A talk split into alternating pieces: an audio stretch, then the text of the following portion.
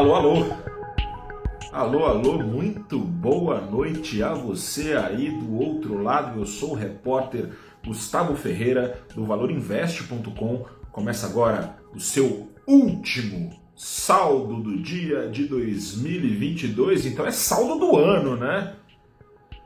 Este dia 29 de dezembro marcou o final da saga do mercado financeiro este mês de dezembro acaba com perdas, mas apesar da queda de 2,45% do Ibovespa sob impactos de incertezas fiscais no acumulado, essa queda, os últimos dias foram de retomada do apetite ao risco. Para se ter ideia, desde o último dia 16, o Ibovespa engatou uma alta de quase 7 no embalo da desidratação da PEC da transição, também ontem ali no embalo de juras de responsabilidade fiscal e promessas de um pacote severo de ajuste fiscal feitas pelo ministro da Fazenda, futuro ministro da Fazenda, Fernando Haddad, que aconteça esse projeto já no comecinho do ano, vamos ver o que vai dar. Ao fim e ao cabo, com a ajuda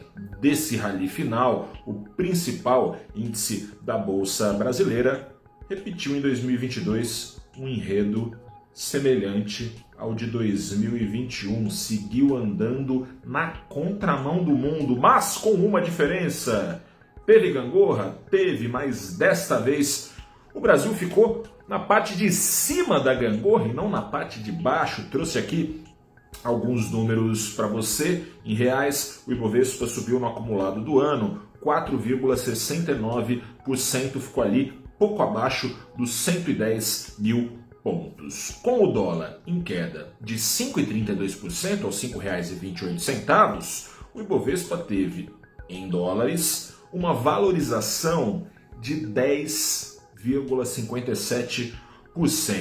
Já o S&P 500, uma carteira teórica com as 500 ações mais relevantes lá dos Estados Unidos, afundou, meu amigo, minha amiga, 19,45%. Falta um pregão ainda amanhã, tem o pregão derradeiro lá em Nova York e os mercados de emergentes. Ah, o Brasil foi no embalo dos emergentes? Muito que pelo contrário, foi muito na contramão. A média dos mercados emergentes, representada no ETF, o fundo que replica o índice MSI Emerging Market, negociado lá em Nova York, também em dólares. A média dos mercados emergentes afundou quase 22%, precisamente 21,72%. O que, que explica a chave para entender a mudança de água para o vinho aqui, do vinho para a água lá fora, a chave está nos juros, né? Recapitulando as taxas americanas ao longo do ano passado inteiro, ficaram zeradas. Nos demais países, ou mantidas lá embaixo, ou se começaram a subir, ensaiavam só subir.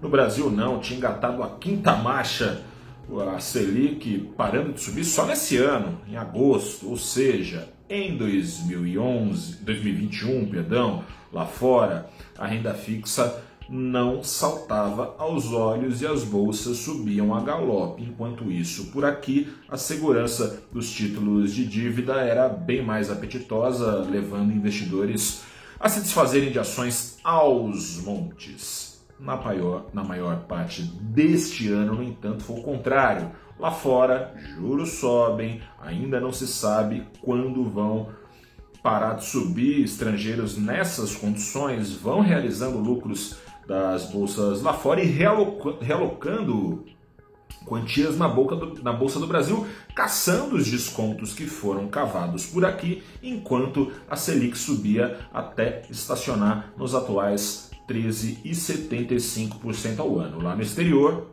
a turma então tenta acertar agora quando e quanto, enquanto, né, em qual altura os juros vão parar de subir. Aqui no Brasil as apostas giram em torno de quando e quanto vai cair a Selic em 2023 se é que vai cair, né? Porque desde o fim das eleições vão ganhando força as teses de que a Selic pode ficar paradinha sem se mexer ao longo de todo 2023. Esse temor, nos últimos dias falei desse rally final da bolsa, nos últimos dias esse temor veio esfriando após promessas de ajuste fiscal, mas é um temor que ainda está vivo para morrer de vez, desaparecer aí vai precisar o um novo governo cumprir essas promessas de responsabilidade fiscal, corte de gastos, patati patatá, para que as expectativas de inflação convirjam às metas do Banco Central e seja aberto assim espaço para os juros caírem. Nesse caso, a bolsa retoma o fôlego que foi perdido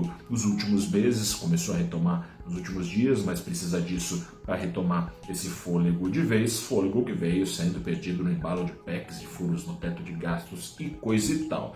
Se nada disso acontecer, aí babau, ano difícil, sacramentado estará o tal do ano da renda fixa, seja lá qual for o ano. Por fim, eu te desejo aqui um grande ano, que seja um ano menos atribulado que esse, né? Foi bastante emocionante para ser generoso aqui no adjetivo. Foi um ano bem nervoso, que seja um ano de união, né? Eu acho que é isso que a gente está precisando, que as que a gente respeite as divergências, que encontremos convergências e nos apeguemos a ela como país e que o bom senso prevaleça, né? E que seja um ano de retomada, de reconstrução desse país que está bastante fragilizado, que você tenha uma virada de ano em paz, em um ano da mesma maneira melhor. Um grande abraço, boa noite, até 2023. Tchau, tchau.